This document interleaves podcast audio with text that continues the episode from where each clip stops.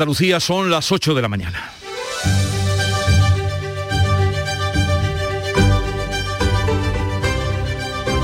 Aunque hemos tenido un fin de semana lluvioso, hoy tenemos que volver a hablar de sequía, porque este martes la Confederación Hidrográfica del Guadalquivir inicia los trámites para declarar la sequía en toda la cuenca y eso significa que Andalucía eh, está ya o va a estar en estado de sequía. Unas lluvias que no han impedido que este sea un puente con muchísimo turismo, especialmente en todas las zonas de interior. Mientras que en la World Travel Market de Londres la Junta sigue presentando las ofertas turísticas de nuestra comunidad y Andalucía prevé recuperar más del 50% del turismo británico en la primera mitad de 2022. Pero sin duda las miradas de todo el mundo están en Glasgow, donde se celebra la Cumbre Mundial del Clima. España ya ha dicho que aumentará hasta 1.350 millones de euros su aportación al Fondo Verde del Clima. Y el secretario general de la ONU lanzaba un mensaje rotundo. Si seguimos usando el planeta como un retrete, cavaremos nuestra propia tumba. Es apocalíptico el número de mensajes que se están dando contra la situación, pero ¿servirá para algo? La mañana de Andalucía con Jesús Vigorra. Y antes de nada y desarrollar las noticias que apuntamos, vamos con el tiempo. Social Energy. La revolución solar ha llegado a Andalucía para ofrecerte la información del tiempo. Hoy esperamos cielos nubosos o cubiertos con probabilidad de lluvias ocasionales que van a ser más probables e intensas y frecuentes una vez más en la Sierra de Grazalema, en Cádiz. Allí podrían ser localmente persistentes. Brumas matinales en el interior, también en el litoral atlántico, sin descartar bancos de niebla y comienza ya ese anunciado descenso de los termómetros, de las temperaturas, con máximas hoy que van desde los 24 grados de Málaga y Almería hasta los 17 de máxima hoy en Jaén. Mínimas 18 de Cádiz y Málaga y los 10 de Córdoba. Viento de componente oeste con intervalos fuertes en el litoral mediterráneo y también en zonas altas de la mitad oriental. Disfruta todo el mes de noviembre del Black Friday de Social Energy y consigue tu tarjeta regalo de hasta 300 euros con tu solución fotovoltaica. Además ahorra hasta un 70% en tu factura de luz y aprovecha las subvenciones de Andalucía. Pide cita al 955 44 11 11 o en socialenergy.es. Solo primeras marcas y hasta 25 años de garantía. La revolución solar es Social Energy. Y ahora queremos saber cómo están las carreteras en Andalucía.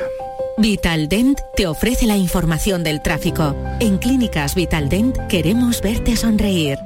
Desde la Dirección General de Tráfico nos informa Alfonso Martínez. Buenos días. Buenos días. En este momento en la red vial de Andalucía tengan precaución en Cádiz. Hay tráfico lento en dirección San Fernando, tanto en la 48 en Chiclana de la Frontera como en la 4 en Puerto Real y también en la CA33 en San Fernando. Tengan especial cuidado si van a circular por alguna de estas vías. Además en Córdoba hay densidad circulatoria en la 4 en el Arcángel en ambos sentidos. También dificultades en Granada en la GR30 en el Zaidín dirección Bailén. En Huelva en la A49 por un alcance que deja intransitable el carril izquierdo en el, kilómetro 78 en sentido Ayamonte y hay tráfico lento en Málaga en la 7 en la Cala del Moral en dirección Cádiz, también en Sevilla en dirección a la capital hispalense por la 49 entre Camas y Bormujos en la 4 en el entorno de Bellavista y también en la Nacional 630 en el entorno del puente del patrocinio y en la ronda S30 hay circulación congestionada en varios tramos, destacar en el puente del Centenario en ambos sentidos. Hola, soy Nuria Fergo y todos los días me levanto con una sonrisa.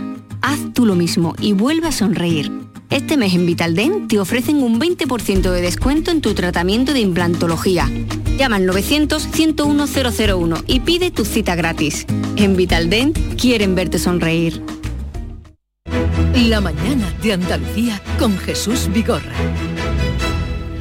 Vamos a contarles la actualidad de este día. Pese a las lluvias de los últimos días festivos, la Confederación Hidrográfica del Guadalquivir va a iniciar hoy los trámites para declarar oficialmente la sequía en toda la cuenca. Carmen Rodríguez Garzón. La mayoría de los pantanos se encuentran en riesgo extremo con tan solo el 26% de su capacidad. Es el caso del embalse de la Breña en Córdoba, uno de los más grandes de Andalucía.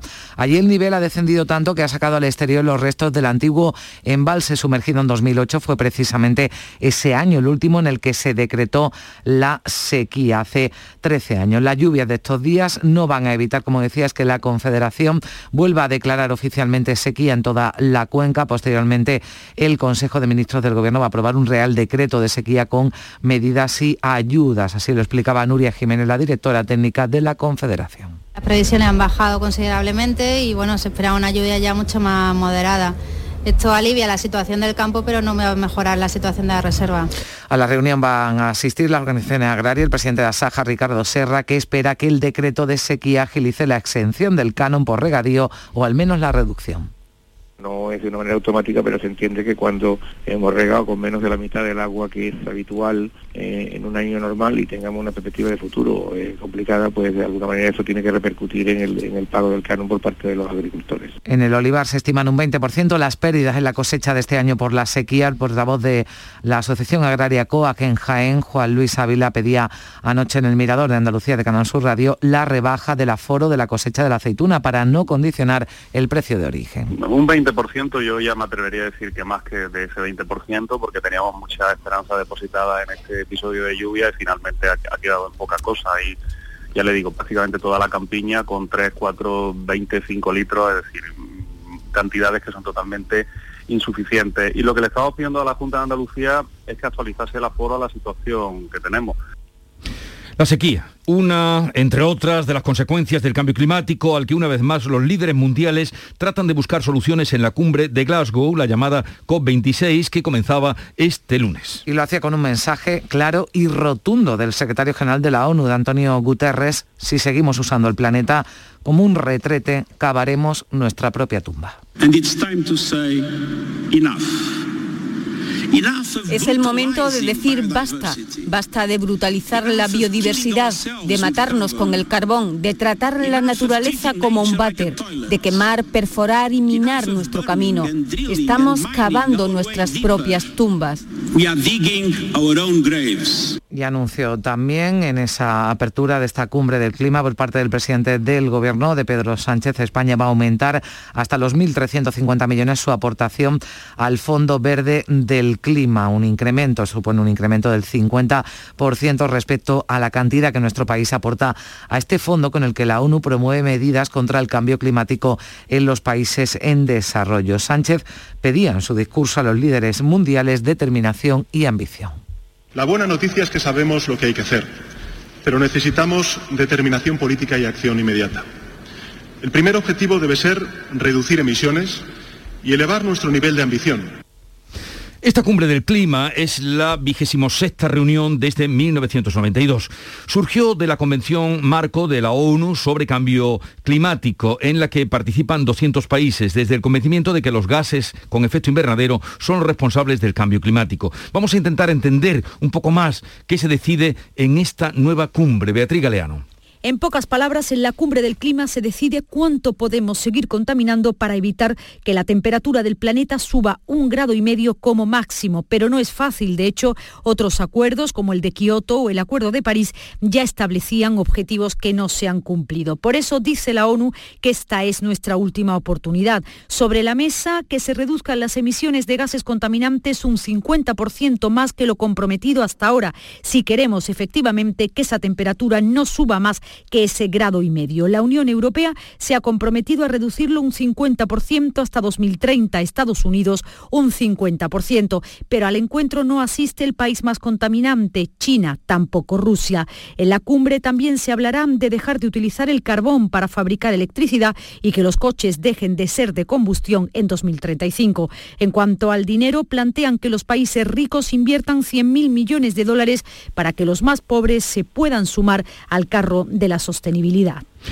De allí va a salir también hoy un compromiso internacional de lucha contra la desforestación y para recuperar los bosques y también eh, no destrozar la naturaleza, sobre todo en los países que más eh, atacan a los bosques o la masa forestal. Ya veremos en qué concluye todo eso. Hablemos ahora de nuestra tierra, de Andalucía como tierra de oportunidad, porque así se ha presentado a inversores internacionales en Londres el, eh, por parte del presidente de la Junta. Sí, les ha animado Juanma Moreno a invertir en nuestra tierra destacando la baja fiscalidad y las reformas para facilitar los trámites administrativos como principales atractivos para esos inversores internacionales, sobre todo para los que están interesados en los sectores de las renovables, la agroalimentación, el turismo o la industria. En Andalucía hay certidumbre, que en Andalucía hay seguridad jurídica que en Andalucía hay confianza y eso, y, en Andalucía se está haciendo una enorme transformación y una enorme reforma, ¿no?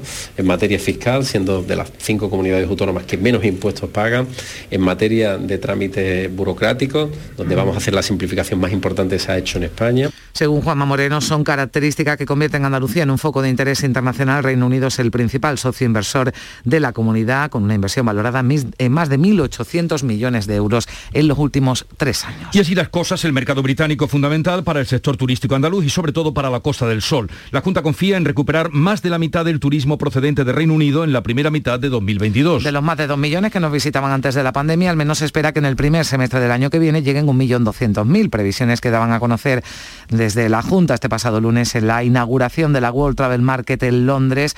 Ya saben, esa feria internacional que se celebra en la capital británica hasta mañana miércoles. Allí Juanma Moreno se mostraba razonablemente optimista en la recuperación del sector turístico porque las cifras han acompañado, están acompañando, lo demostraban durante el verano, confían que lo hagan también. Ahora recordaba además el presidente que Andalucía ha liderado la vacunación y que es una tierra segura después del COVID. Hemos vacunado más que muchos países soberanos de la Unión Europea y todo ese esfuerzo sanitario ha generado estabilidad, ha generado seguridad, ha generado confianza. Eso es lo más importante. Esta comunidad, este gobierno, esta tierra quiere trasladar algo que ya tenemos, que es confianza. Confianza para que vengan a visitarnos con la tranquilidad que tenemos hecho todos nuestros deberes. En la Feria Internacional del Turismo de Londres que se ha anunciado que Jerez está más cerca de recuperar la Fórmula 1. Es ya la primera ciudad en la reserva para albergar otra vez a los monoplazas. El vicepresidente Juan Marín anunciaba ese deseo de que el circuito gaditano sea sede permanente en el Mundial. Eh, tendría, bueno, sería una inversión que tampoco es muy elevada, estamos hablando en torno entre 3 y 5 millones de euros para poder albergar eh, ese mundial y también la situación económica, pues al tratarse precisamente de un evento a nivel internacional, como usted sabe, hablamos de fondos europeos y estaríamos también en disposición, junto con la iniciativa privada, eh, de poder afrontar eh, ese reto. ¿no? La Costa del Sol y la capital malagueña que vivió este fin de semana su Semana Santa otoñal cuentan con stand propio en la World Travel Market de Londres para recuperar de lleno eh, el turista británico, su principal cliente internacional. Vamos a saludar al alcalde de Málaga, que allí se encuentra precisamente, Francisco de la Torre. Alcalde, buenos días. Muy buenos días. ¿Ha hecho usted ya su caminata matinal? La ha hecho, sí, por Rey en Paz, está muy cerca del hotel donde me alojo y por cierto hay unas esculturas, eh, digamos urbanas, pero más que urbanas ambientales en el parque, muy, muy bonitas, una cosa interesante que desarrollan aquí tradicionalmente en este parque, eh, que son eh, reales en el nombre porque es propiedad de la la reina, pero está muy abierto al público, como natural, ¿no? Los británicos cuidan mucho los parques. Bueno, qué fuerza de voluntad eh, la del alcalde, ya ha hecho su caminata. ¿Y qué palpito tiene de cómo se está desarrollando esta feria donde Andalucía y Málaga, su ciudad, eh, y también toda la Costa del Sol presentan sus mejores ofertas?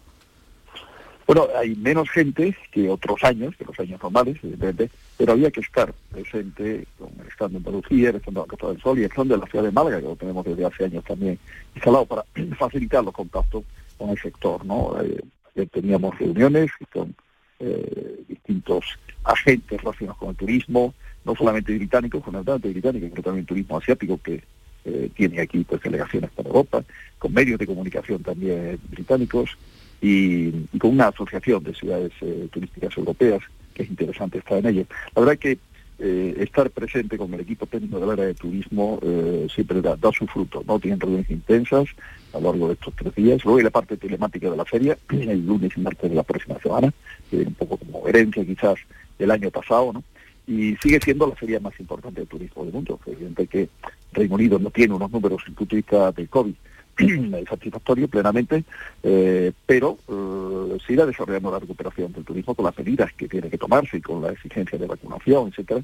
Y yo espero que, por ejemplo, en Málaga ciudad, que estamos en un 35% de lo que fue eh, meses equivalentes, meses, vamos, y más del 21, comparado con los equivalentes del 19, pues eh, nos queda por recuperar un 65%, pero creo que a lo, a lo largo del 22 se irá recuperando. Y estamos altos, el 35% comparado con otras ciudades y otros destinos, es bueno, es un sector eh, el, turístico del mundo, en el Reino Unido, que no ha tenido la recuperación que otros países, ¿no? Pero ya en Málaga estamos como el primer mercado emisor en el último mes, en septiembre, en relación al francés que se había adelantado, ¿no? Meses anteriores, había ocurrido en el verano, ¿no?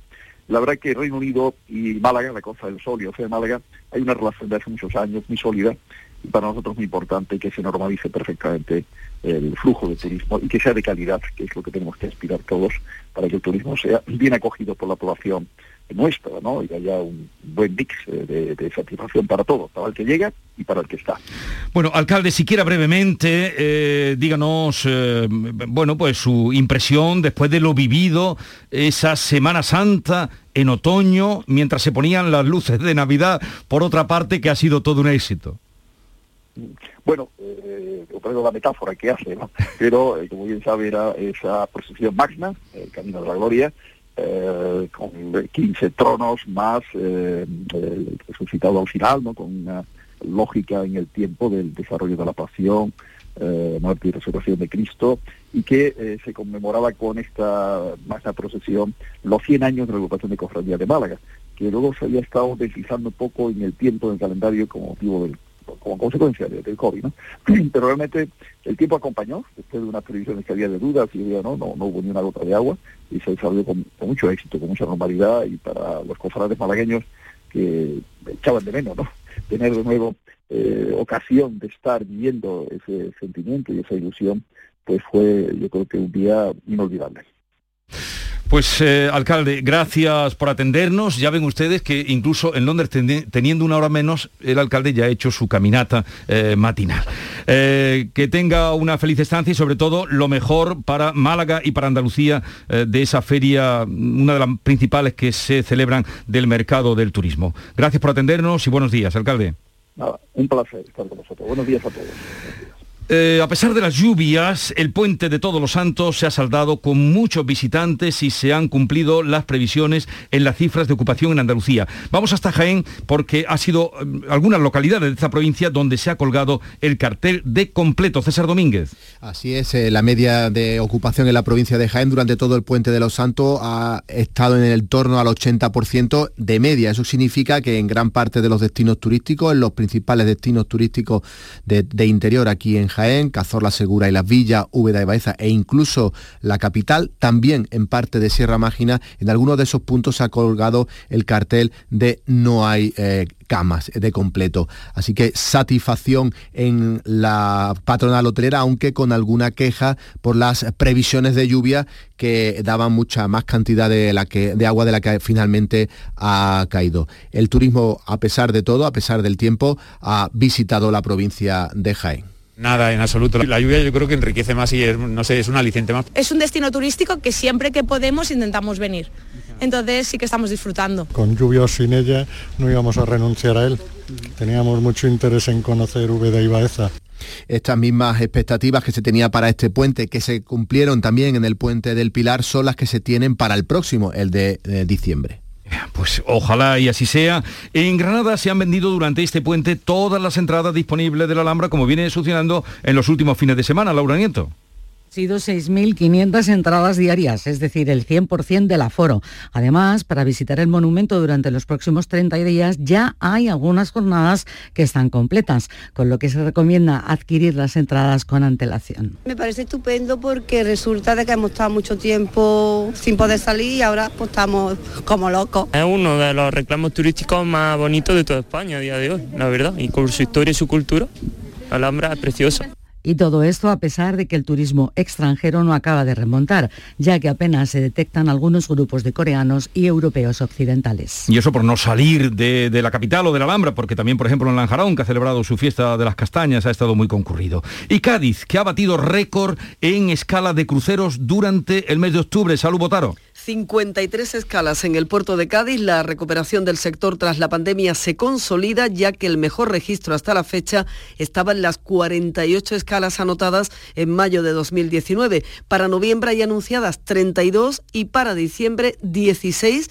Así que de cumplirse las previsiones en el último trimestre, el muelle gaditano recibiría más de un centenar de buques, retomando cifras similares previas a la crisis sanitaria. Esto en número de pasajeros, y es todavía un balance provisional, eh, sumaría 51.128 cruceristas. Son muchos barcos, Jesús, y esto beneficia también a Navantia, porque ya saben que los cruceros se reparan también en el astillero gaditano. Pues celebramos contar tan buenas noticias. Podríamos seguir, hemos espigado algunos sitios de Andalucía, pero ha estado toda ella muy concurrida. Y eso a pesar de que los billetes de Renfe han subido con un incremento de 30 euros de media ante, antes de que fuera la pandemia, con respecto a los precios que había antes y los que se cobran ahora. Son las 8.20 minutos de la mañana sintonizan Canal Sur Radio. La mañana de Andalucía. Para que recuerdes el 11 del 11, aquí van unos truquitos. 10 Islas Maldivas, más una isla para tu cocina. 11. 5 días en un safari, más 6 meses tranquis con la Mari. 11. 11 del 11 de la 11. Un premio de 11 millones y 11 premios de un millón. 11 del 11 de la 11. El día que recordarás siempre. 11. Juega responsablemente y solo si eres mayor de edad. Todo caballo. El programa de Canal Sur Televisión ya tiene disponible su línea de productos oficiales, el polo, la bandolera y muchos artículos más que ya puedes adquirir de manera fácil y segura en la tienda del sur.es o llamando al teléfono 900 649 342. Entre en la tienda del sur.es o llama al teléfono gratuito 900 649 342. Repetimos, 900-649-342 y conoce los productos oficiales de Todo Caballo. La mañana de Andalucía con Jesús Bigorra. Noticias.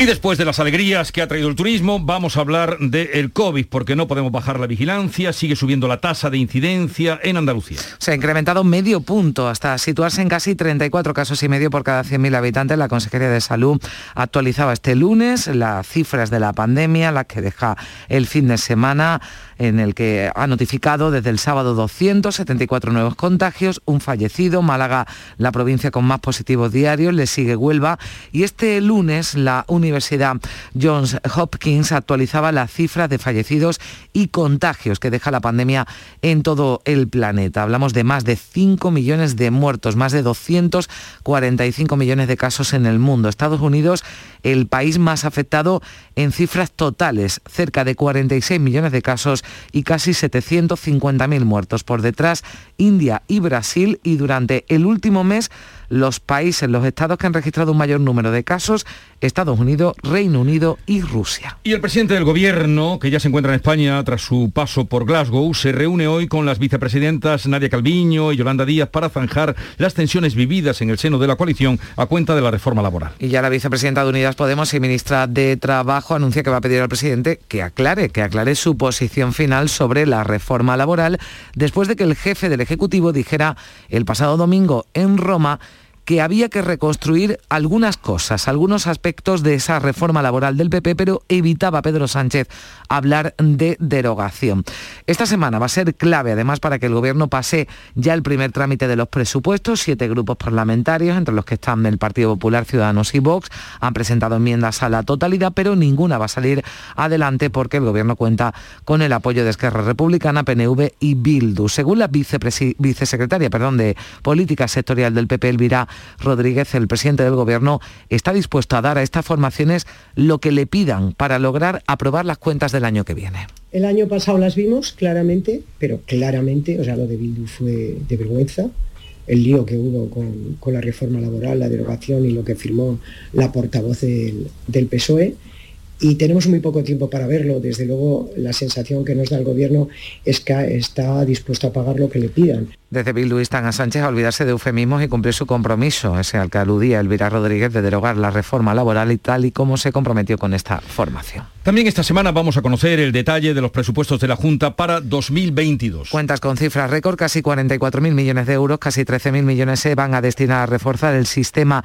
sanitario, supone un 9% más que el presente ejercicio. Cuentas que va a presentar el Ejecutivo andaluz tras el Consejo de Gobierno que se traslada a mañana miércoles se van a conocer los números, pero lo que va a tardar aún algo más es saber si conseguirá el Gobierno los apoyos suficientes antes del 24 de noviembre, que es la fecha marcada en el calendario para que se celebre el debate de totalidad de los presupuestos en el Parlamento. Vox hasta ahora socio parlamentario del Ejecutivo, asegura que no va a apoyar las cuentas, el diálogo con el PSOE se ha recuperado, pero de momento se mantiene esa línea roja socialista que ya ha traspasado el gobierno y es esa no renovación de 8.000 sanitarios contratados durante la pandemia. Sobre esto, desde Unidas Podemos, Tony Valera ha defendido una subida de impuestos que permita el sostenimiento de los contratos de los sanitarios. Estos despidos sí se podrían evitar hay que terminar con los privilegios fiscales a las grandes fortunas. Estamos viendo cómo Moreno Bonilla está regalando hasta 330 millones a estas grandes fortunas que son necesarios, serían suficientes para contratar a estos 8.000 sanitarios que hoy son despedidos. El Partido Popular dice que el gobierno andaluz precisamente va a hacer frente a la política de subida de impuestos marcada por el gobierno central con una rebaja fiscal aquí en Andalucía. Lo decía Bruno García vamos a afrontar esta situación que plantea Pedro Sánchez y también manifestamos desde luego nuestro rechazo a esta política continua de subida de impuestos. En el PP de Juan Moreno tenemos muy claro, nosotros vamos a bajar los impuestos para todos y vamos a garantizar que las carreteras andaluzas que dependen de la Junta no habrá peaje. Y volvemos al puente de Todos los Santos, esta vez con la parte más negra, porque ha dejado varios sucesos trágicos, como la muerte en la provincia de Guadalajara de una niña de 15 años intoxicada por monóxido de carbono en una fiesta ilegal. Sí, la policía lo está investigando, investiga cómo los siete jóvenes que estaban en esa fiesta pudieron acceder al interior de un local abandonado en Azuqueca de Henares, en esta localidad de Guadalajara. El mal funcionamiento de un generador parece que provocó esos gases tóxicos que acabaron con la vida de esta menor y causaron lesiones a otros seis. Tres de ellos están graves, están hospitalizados en Madrid. Los vecinos ignoran cómo pudieron entrar en un local que estaba ya cerrado desde hace tiempo. Yo vivo en el quinto y se veía gente, no se veía edades ni nada, pero bueno, se veía bastante movimiento, sobre todo ambulancia, mucha gente del SAMUR. Esta, era la Casa de Andalucía, pero es que hace muchísimos años que ese local está cerrado, no sé cómo han entrado, sinceramente. Se colaron, en plan, entraron aquí al local a saber cómo y pues qué pasó lo que pasó.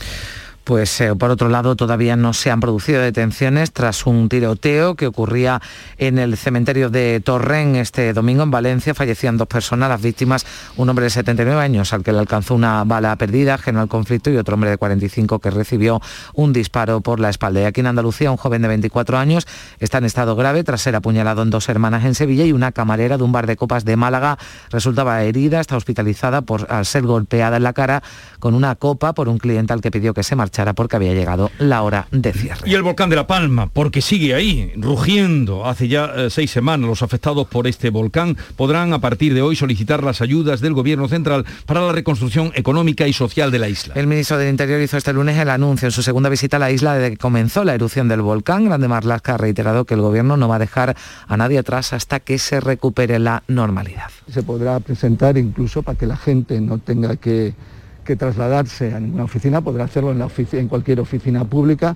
pero también vía Internet a través de la plataforma del Ministerio del Interior directamente, donde podrá rellenar la solicitud el aumento de las emisiones de lava y cenizas del volcán de la Cumbre Vieja ha provocado que empeore cada día más la calidad del aire en algunas zonas. La compañía aérea Vinter ha paralizado este lunes de forma temporal los vuelos con La Palma, mientras la Armada está estudiando emplear lanchas, lanchas de desembarco para el traslado de agricultores desde el puerto de Tazacorte hasta las plantaciones plataneras localizadas en la costa. Y tenemos que contar también, Jesús, que Renfe ha recuperado ya y ha restablecido la circulación ferroviaria entre Aral y Pedrera en la provincia de Sevilla, que se veía interrumpida a las 5 de la tarde de ayer como consecuencia de las fuertes lluvias en la zona. Y hoy día de los difuntos, los cementerios andaluces vuelven a abrir, como lo hicieron ayer el Día de los Santos, sus puertas y a ampliar horarios para poder visitar a sus difuntos ya sin restricciones. Sí, se recuperaba una imagen eh, perdida, la vimos ayer, la vamos a volver hoy a ver en los cementerios, perdida en 2020 por culpa de la pandemia y aunque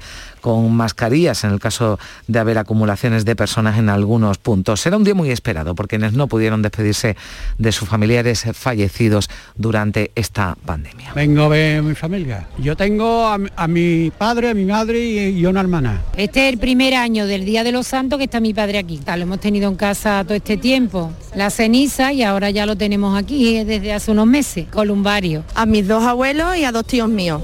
Un panteón familiar que están los cuatro metidos. Ponemos las de tela todos los años nuevas y hoy, por ser día señalado, le ponemos las flores, las flores del tiempo, cláveles. Eh, pues llegamos así a las ocho y media de la mañana, tiempo ahora para la información local y luego volveremos con la tertulia de actualidad y adelante con este programa que se prolonga hasta las 12 del mediodía.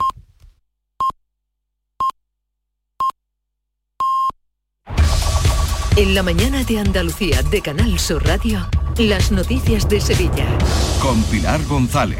Hola, buenos días. Hay retenciones de 5 kilómetros en el puente Juan Carlos I, a la altura de la Pañoleta, en sentido Cádiz, por un accidente que se ha producido, aunque ya se ha retirado el vehículo siniestrado. En la entrada a la ciudad también hay retenciones de 6 kilómetros por la A49, dos en su continuidad por el puente del Patrocinio, tres en la autovía de Coria y uno en la de Mairena, uno también en la variante de Bellavista y uno y medio en la A92. En el Centenario hay dos kilómetros en sentido Cádiz y dos también en la S30 en la incorporación por la avenida de La Palmera sentido Huelva. Dos en el nudo de la Gota de Leche sentido Ronda Urbana Norte donde el tráfico es intenso. También es intenso en la entrada a la ciudad por la avenida Juan Pablo II y Puente de las Delicias. En cuanto al tiempo hoy tenemos nubes, puede llover de forma ocasional, el viento del oeste y la máxima prevista es de 20 grados en Morón y 22 en Écija, Lebrija y Sevilla. A esta hora tenemos 16 grados en la capital. Las noticias de Sevilla.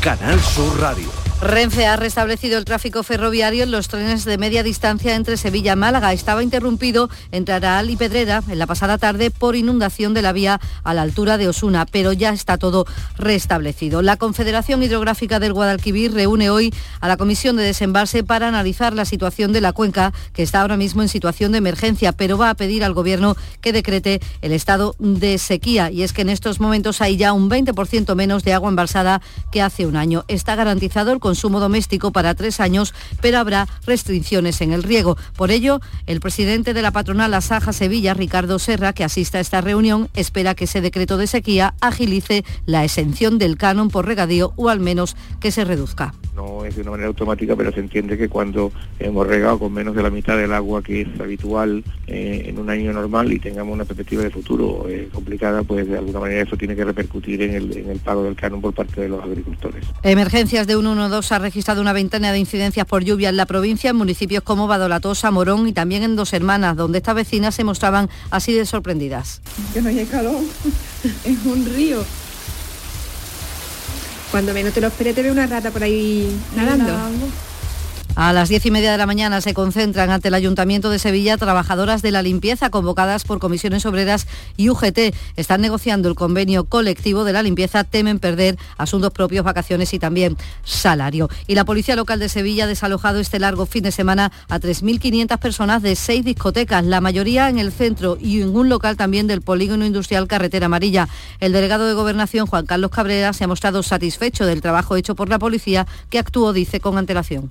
La monitorización previa se ha podido controlar estos sitios donde preveíamos una alta asistencia y efectivamente dentro de los 64 controles efectuados en establecimiento, tres han sido presentados por exceso de aforo y por incumplimiento de la medida de seguridad y uno ordenado el cese de la actividad. La policía investiga el apuñalamiento de un joven de 24 años en dos hermanas agredido cuando recriminó a un grupo de individuos que golpeaban unos contenedores. Se lanzaron sobre él y lo apuñalaron en varias ocasiones. Está hospitalizado en Valme. Hoy se celebra el Día de los Difuntos y la afluencia a los cementerios sigue además un día más. En la capital los servicios de autobuses que llevan hasta el Campo Santo se han reforzado hoy también. Y hoy se abre el plazo para solicitar caseta en la Feria de Abril del año que viene de forma presencial en los registros municipales. Desde el lunes se puede hacer de forma telemática. El plazo está abierto hasta el 15 de noviembre.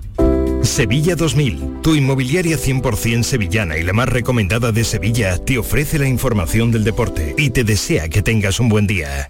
Eduardo Gil, buenos días. Buenos días. El Sevilla recibe hoy martes al Lille francés, el campeón de la Liga Gala en el Sánchez de Juan, cuarta jornada de la fase de grupos de la Liga de Campeones con la obligación de ganar tras sus tres empates consecutivos en la competición europea. Lopetegui no va a poder contar con Papo Gómez, lesionado, tiene como dudas a Requi Montiel, se espera el regreso a la titularidad de Navas, Fernando y de Suso. El Sevilla va bien en Liga, tercer clasificado, solo una derrota y viene en dinámica positiva al haber ganado a Osasuna. El Betis viaja mañana a Alemania, vuelve a entrenarse hoy, el jueves ante Leverkusen por el liderato de la UEFA. ¿Quieres vender tu vivienda en 30 días? Inmobiliaria Sevilla 2000, especialistas en servicios al propietario. Le regalamos valoración de su propiedad, certificado energético registrado, reportaje digital profesional con vídeo más planos y publicamos su inmueble en más de 100 portales inmobiliarios. Inmobiliaria Sevilla 2000, única inmobiliaria de Sevilla con certificado de calidad AENOR ISO 9001. Búsquenos en internet o en 955 51 33 00. 16 grados en Sevilla.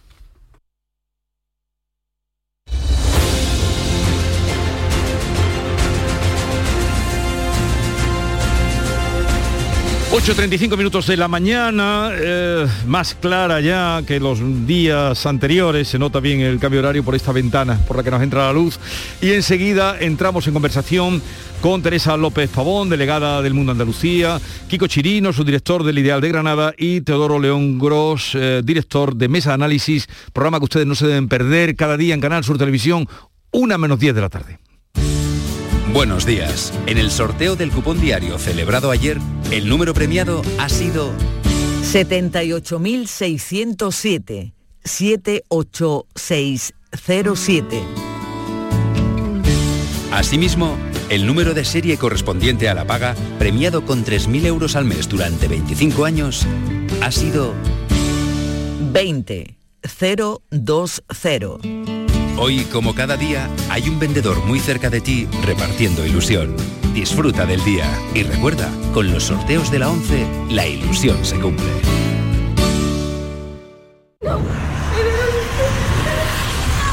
La violencia sexual no es una película. Llama al 016 si necesitas información o ayuda. Delegación del Gobierno contra la Violencia de Género. Ministerio de Igualdad. Gobierno de España. No hay que acabar con el miedo, sino con lo que produce el miedo. La vida es como un libro y cada capítulo es una nueva oportunidad de empezar de cero y vivir algo que nunca hubieras imaginado. Sea cual sea tu próximo capítulo, lo importante es que lo hagas realidad. Porque dentro de una vida y muchas vidas, ahora en Cofidis te ofrecemos un nuevo préstamo personal de hasta 60.000 euros. Entra en cofidis.es y cuenta con nosotros. Asegurarte en Montepío es muy diferente a hacerlo en otras compañías. Es como formar parte de una gran familia que lleva cuidando de los suyos más de 100 años. Descubre nuestras soluciones en salud, decesos, jurídico, retirada de carnet y mucho más, siempre a los mejores precios. Visita montepíoconductores.com. Montepío lo tiene cubierto. En cofidis.es puedes solicitar cómodamente hasta 60.000 euros, 100% online y sin cambiar de banco. Cofidis, cuenta con nosotros. Buenos días. En el sorteo de mi día de la 11 de ayer, la fecha ganadora ha sido 6 de julio de 1932. y el número de la suerte, el 3. Pide mi día a tu vendedor. También en puntos de venta autorizados o en juegos11.es. No olvides que comprando Lotería de la 11 colaboras con una gran labor social. En la 11 nos mueve tu ilusión. Que tengas un gran día.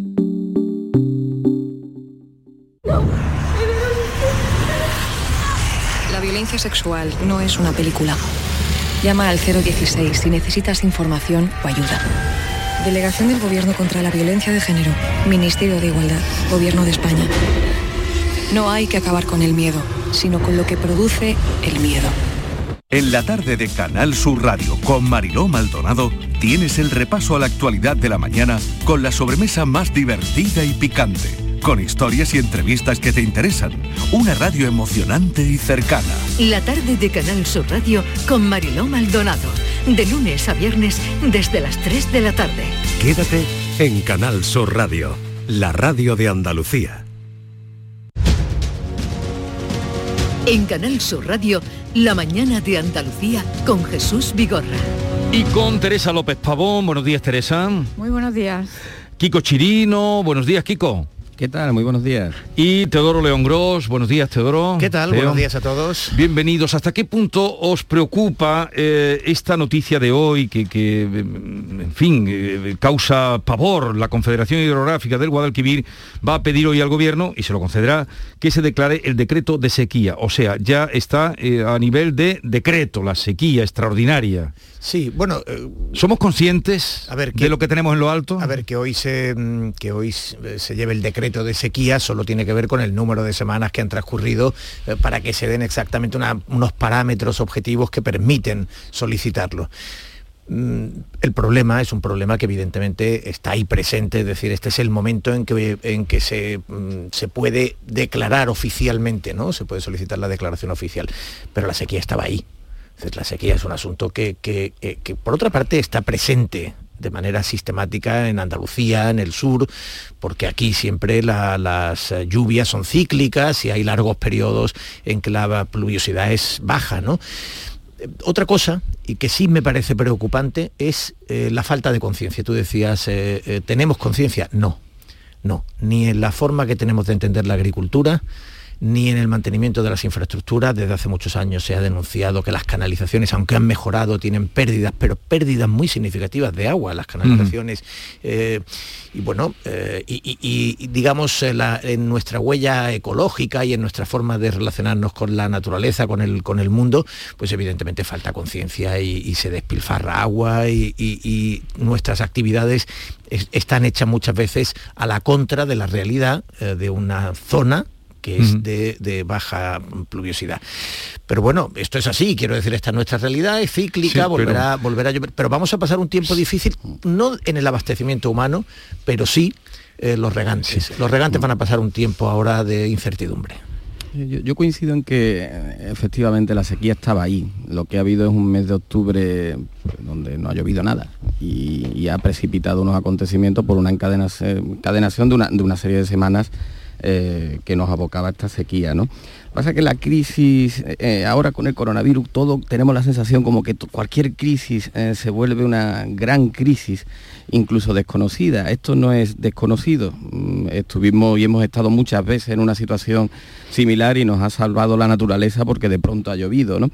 Y lo que sí nos tendríamos que eh, llevar es una reflexión efectivamente sobre el modo de vida. Mm, No el modo de vida que también en el consumo, porque el consumo, cuando dicen que el consumo está garantizado, eso parece que nos da cierta tranquilidad. El consumo pero- doméstico. el que Sí, dos años y medio. Efectivamente, efectivamente el consumo doméstico, pero es muy preocupante el tema de, de los regadíos, eh, porque con, con la- con- con este agua lo que se riegan son muchos de los olivos, que el año que viene producirán, si esto se, se- confirma esta sequía, producirán menos aceituna y el aceite será más caro, o incluso los frutales, que algunos de ellos podrían incluso también eh, perderse. ¿no? Lo que tendríamos que plantearnos es si estamos viviendo por encima de nuestras posibilidades también en el consumo del agua.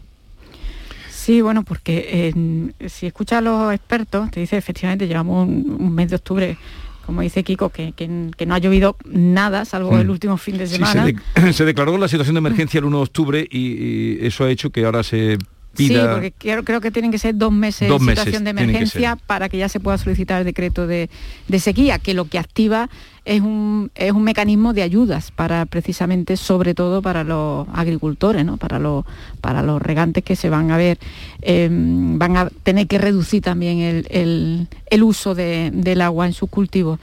Eh, sí, lo que yo decía es, que mm, eh, estamos ante un problema que es estructural, que no es coyuntural, que, que, eh, efectivamente el proceso es cíclico, y, pero da la sensación de que los periodos de no sequía se acortan y las situaciones de sequía van a ser cada vez más frecuentes. Pero ya no solo porque, porque llueve menos, eh, sino porque cada vez la demanda de agua y del recurso es mayor. Y eso es lo que es, es difícil ponerle freno, eh, porque claro, estamos hablando de que se puede, podemos eh, trabajar en la cultura de- del agua. Yo este verano eh, tenía un, un- Me ha llamado la atención, más que ningún otro año, ¿no? El uso absolutamente abusivo que hacemos del agua en las playas, por ejemplo, ¿no? Que utilizamos duchas y, lavapiés, y, en fin, y un, un uso absolutamente, me parece a mí, eh, de, de rico, ¿no? Como si fuera un recurso inagotable. Y sin embargo, eso es verdad que es un porcentaje muy pequeño del consumo. El uso para eh, cuestiones higiénicas, para, para domésticos, para cocinar, para las duchas. Al final, en el porcentaje del agua que consumimos es relativamente pequeño y lo, y lo más importante es el uso del agua industrial y sobre todo el de la agricultura. ¿no? Y ahí tenemos un problema porque es un sector estratégico.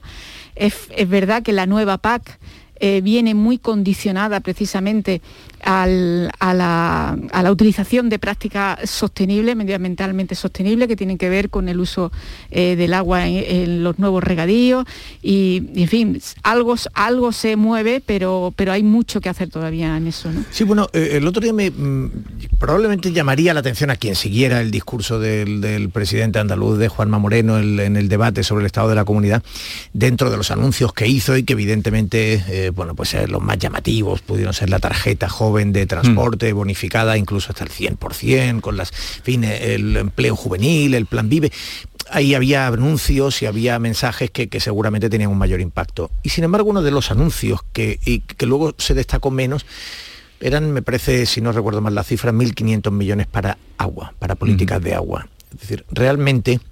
Ayer en la cumbre de Glasgow, eh, cuando estaban los líderes del mundo tirando de su mejor retórica, Sí. eh, decía Greta Thunberg, que no es una de mis intelectuales favoritas, pero eh, decía, no, no, no, el liderazgo de lo que, de cómo tiene que cambiar el mundo no está ahí dentro, es decir, no, es- no está en la retórica de quienes están dentro, está aquí fuera, ¿no? Está en la gente, está en la calle.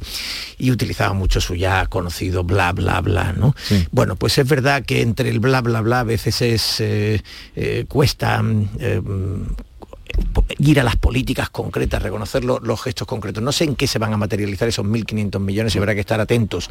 Pero efectivamente a mí me pareció que delataba dentro de esos seis, siete anuncios que hizo el presidente, me parece recordar que los contamos y que eran siete, eh, bueno, que uno fuera el de las políticas de agua, parece indicar que, que en- al menos en la agenda entra, ¿no?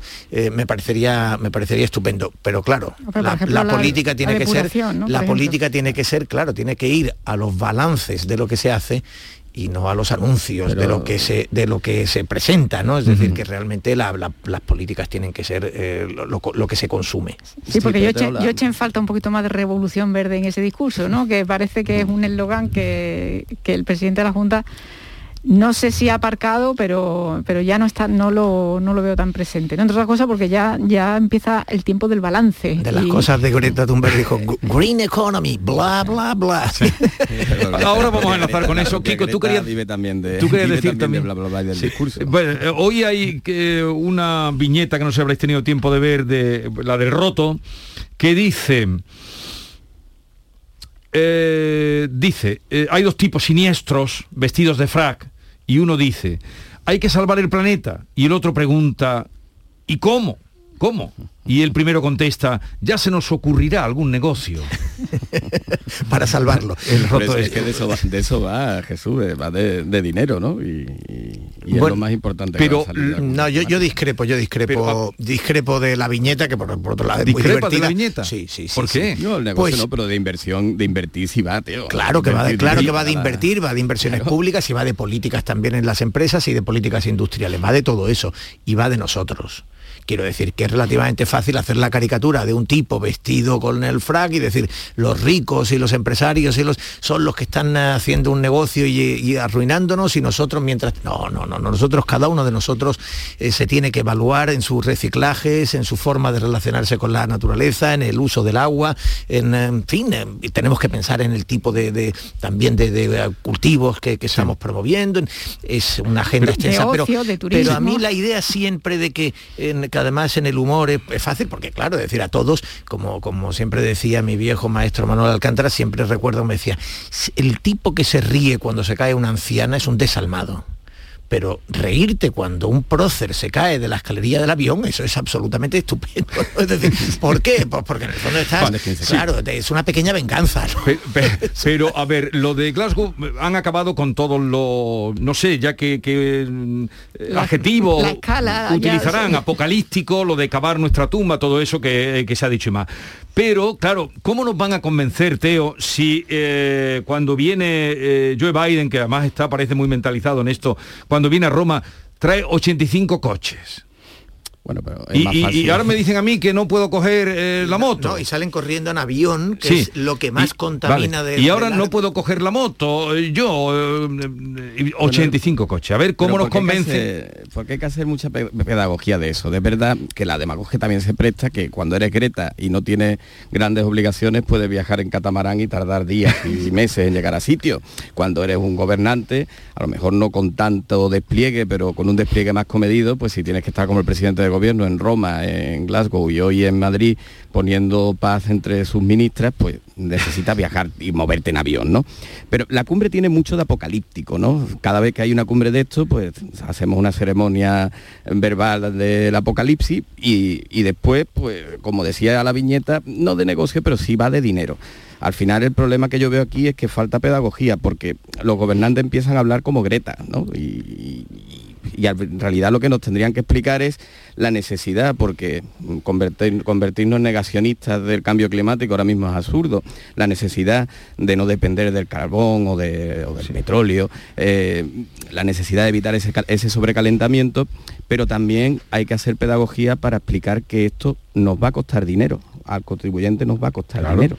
Bueno, eh, Kiko, ayer había una, una encuesta excelente, en, eh, de, de interesante me refiero, en el diario El País, eh, que estaba muy bien, porque preguntaba por la conciencia sobre el cambio climático Sí. y sobre las, estas revoluciones verdes, y entonces pues a la pregunta de, de todas las preguntas, pues la gente respondía con, con, con masivamente, ¿no? Es decir, el- el- que, que cambien cosas, que haya política, que se invierta, que- y hasta que llegaba la pregunta en la que le decía, bueno, ¿y qué le parece entonces que se suban los impuestos y que se graben los combustibles? Y que no se dice, no, no, no, no, como el viejo chiste aquel de- que se contaba del comunista de la no- transición, hasta que llegaba la bicicleta y decía bicicleta, no, que ya tengo. ya no solo ya no solo que no queramos gastarnos nuestro dinero en- o, o emplear más dinero, ¿no?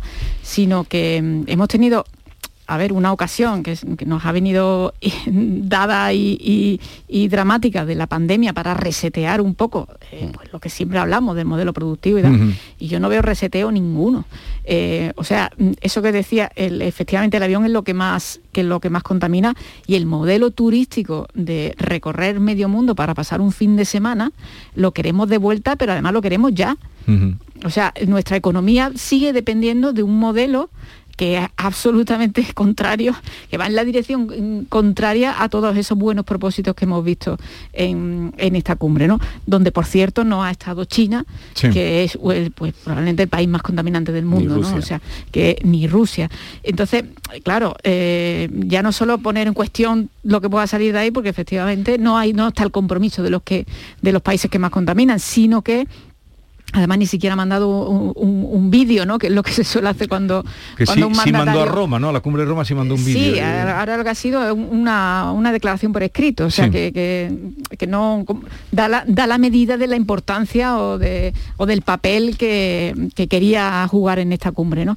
Pero, mm, lo, insisto, o sea, estamos... eh, Estamos mm, lampando porque vuelvan los aviones de Reino Unido a pasar el fin de semana a la Costa del Sol. Y a mí me parece bien, o sea, porque necesitamos eso, esos visitantes. Pero el modelo sigue siendo el mismo. Hemos reseteado el- eh, la economía mundial y sin embargo eh, aspiramos a volver al punto de salida, ¿no? Que claramente, claramente tiene que ver con ese modelo de vida eh, que llevamos, sobre todo en el primer mundo, o, o casi exclusivamente en el primer mundo, que es altamente eh, eh, eh, va en, en contra de la dirección que, es- que se supone que es- marcan los, Que los no, expertos. no aprendemos qué No, es que nos asomamos, nos tenemos que asomar a nuestras contradicciones, es decir, eh, hablamos de la historia de éxito de, los, de la fruta tropical en la costa de Granada y de la exarquía de Málaga.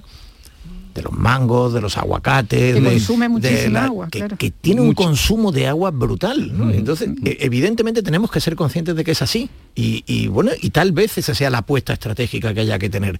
Pero, pero, pensar no que, cua- que no eso, casa una cosa con la pensar otra. que eso crece y, y- y que esas frutas surgen de un modo espontáneo y sin. Bueno, pues eso es absurdo. Es decir, eh, eh, tenemos que asumir la realidad. También tampoco casan esas contradicciones tener una presa 16 años llena de agua y sin tuberías para regar, como es la presa de Rules. Y ese también es, fue parte de la gestión de, los de los y, y el recrecimiento de la Concepción, que hemos hablado alguna vez, el, el río Verde es uno de los que garantiza más agua, pasa como ya sabéis en la, entre la serranía de Ronda y sobre todo Grazalema y, y los alcornocales, que ahí la lluvia sí es, eh, sí es importante. El río Verde, que tiene una pequeña presa de, de- de la época franquista, eh, una época en la que se construyeron presas, mm, la realidad entonces, claro, mm, esa presa tira agua cada año masivamente pero de una manera brutal, vamos, y, y- y se lleva 30 años diciendo el recrecimiento, es decir, hagan la presa un poco más alta, que pueda embalsar mayor cantidad de agua es- y que haya además conexiones entre cuencas que permiten que el año que la axarquía tiene menos, en fin, que, que sea más eficaz la relación que tengamos con el agua. Es eh, nuestra... Lo que pasa es que yo me temo que eso son eso es parcheo, porque al final lo que se trata es de consumir menos, o sea, de tener menos necesidad de, de ese recurso, porque a mí hay un concepto que me chirría mucho, y es decir, que un río tira agua. Eh, no, que los ríos tienen que tener agua, porque es que si no mm, dejan de tener la función en el ecosistema que tienen. ¿no? Entonces, el- mm, podemos hacer toda la infraestructura eh, necesaria y, además con una tecnología que ya es de precisión, que ya no efectivamente las fugas en, los en las mm, conducciones cada vez son menos, pero si el recurso eh, es limitado, finalmente tendremos que adoptar medidas que, eh, que minimicen el consumo. Tienes toda la razón, es una expresión que está hecha y que Sí. efectivamente eh, se equivoca. Eh, cuando se dice que en el río Verde, o que en realidad es que la, la- la- la pequeña presa de la Concepción tiene que abrir con puertas todos los años, porque el río Verde la llena con, con mucha facilidad. Entonces, el cauce ecológico, es decir, el- efectivamente la necesidad de que el río tenga cierta cantidad de agua, que es importante claro. como río y además en el ecosistema marino al que va a dar, pues evidentemente ahí está garantizada y además se puede decir que sobra, que está por encima de ese caudal, ¿no? Pero, pero es verdad que es una expresión. Y los agricultores inadecuada. utilizan eso para que no que, que no Sí, sí, tiene y- que ir una gota al mar, Pero que ojo eso que, se pierde. ojo que cuando decimos, claro, las infraestructuras eh, y, y todo el sistema hidrológico, hidráulico, eh, las conducciones, insisto, las conducciones en el, en el campo son eh, necesitan una modernización Claro. extraordinaria. Y eso es distinto a rules llenos y sin usar el agua para, mucho, hacer, sí. para practicar windsurf, que es donde tenemos un embalse con la necesidad de agua. ¿eh? Lo que pasa es que de esto que estamos hablando hoy, esta mañana, dejaremos de hablar y, y nosotros Hasta la próxima cumbre. y los políticos. No, no, hasta la próxima cumbre. Del agua hablaremos más hasta que llueva. Del agua, de la realidad que tenemos ahora eh, en Andalucía, de esa declaración de sequía y que si no llueve, pero cuando llueva, de esto se dejará hablar, de las conducciones, de la agricultura intensiva, del olivo ahora en forma de seto que necesitará más agua, el olivar que están ahora El- plantando. el eh, olivar intensivo. eh, que eso es lo que, lo que viene. Sí, pero yo insisto, eh, dejaremos de hablar, pero mm, está muy presente, a veces no, nos suena a una retaíla, a una forma parte ya de la liturgia, ¿no? Lo de Pero media- es muy grave es-. Pero insisto, por ejemplo, la nueva PAC va muy vinculada al eh, hay hasta un 23% de las ayudas que venían recibiendo los Sí. agricultores, al que ahora se le detrae y que se condiciona a la utilización de prácticas medioambientalmente sostenibles. Y que es las que decir, están provocando más rechazo, que- y- y- exactamente, y ese debate está ahora mismo sobre la mesa porque los agricultores se niegan a que se les detraiga un 23%, que es un, un bocado importante de las ayudas que venían recibiendo, y se condicione. Y sin embargo, a eso vamos, es que se puede, se puede digamos, afinar en el porcentaje, en, eh, en el número de, de regiones eh, a- agroecológicas, en fin, son una serie de tecnicismos que están ahora mismo sobre la mesa, están en la negociación, pero de lo que se trata es de eso, que la, de la agricultura no se convierta en Lo, una lo que decíamos, Teresa, Claro. que, que en cualquier en un pueblo... proceso irreversible de... de- Claro, de- pero que al final cuando se van a poner unos molinos de viento hay una protesta porque te afea el Mm. paisaje. Eh, eso que, que llaman los los anglosajones NIMBY, ¿no? Not in my backyard, no en mi patio trasero. Es decir, Mm. todos queremos que haya gasolinera, pero no cerca de nuestra. Queremos que haya molinos de viento, pero no cerca. Y, y bueno, hay que aceptarlo. Es decir, es lo que comentábamos antes de la encuesta. Todos tenemos conciencia, todos sabemos lo que está bien, todos sabemos lo que hay que hacer. Salvo que nos toquen Hay que ser el cons- bolsillo. Pero, para eso está quienes tienen que vigilar por el interés supralocal o municipal o Claro, supra... ya, pero hacerlo Mm. con tiempo y anticipación, eso, porque la encuesta, si tú preguntas, ¿estás de acuerdo con eliminar las macrogranjas de cerdos, que ahora están tan de, de moda para mal? Probablemente de manera mayoritaria responderíamos que sí. Pero si tú preguntas, ¿estás de acuerdo con eliminar las gr- macrogranjas de cerdo y que la carne que compres en el supermercado te cueste más cara? Pues probablemente responderíamos que no. Esa concienciación es una cosa y otra es que por parte de los gobernantes tienen que tener la anticipación necesaria para que esta transición que hay que hacer y que obligatoriamente hay que hacer sea lo menos gravosa para, para el contribuyente, ¿no? Pero los Y gobernantes están en la reforma laboral. Yo no sé cómo se te ocurren esas cosas, Kiko. No si sé. estuvieran al menos la reforma Están laboral. en la, están en la reforma laboral. Eh, Así podremos comprar toda la carne que queramos. No, de la carne. Vosotros reíros con la carne, pero que mm, ahora vamos a hablar después con el, eh, el portavoz de la Confederación de Comercio. Se está hablando mucho de desabastecimiento. Claro, no sé si eso es real. De carne, por ejemplo. Pues se le vas a dar un disgusto a Pedro Sánchez porque para él un chuletón eh, hecho eh, es imbatible. de- hay- de- por ejemplo, la carne de cerdo ibérico está siendo ya eh, muy escasa. Eh, ya veréis las cenas de Navidad a las que vayáis, ya podéis ir reservando. Pularda, volvemos a la pularda. El conejo, ¿no? Reí, yo, yo reí, pero, Zapatero, pero ¿no? El que- ¿hay desabastecimiento o hay una subida de precios solapada que viene ya galopando? Pues, pues mira, hay una invasión de conejos, por cierto, en Madrid, no sé si lo habéis escuchado, en Carabanchel, masivamente también, conejos por la calle. Ahora seguimos con Teo, Teresa y Kiko porque vamos a llegar enseguida a las 9 de la mañana.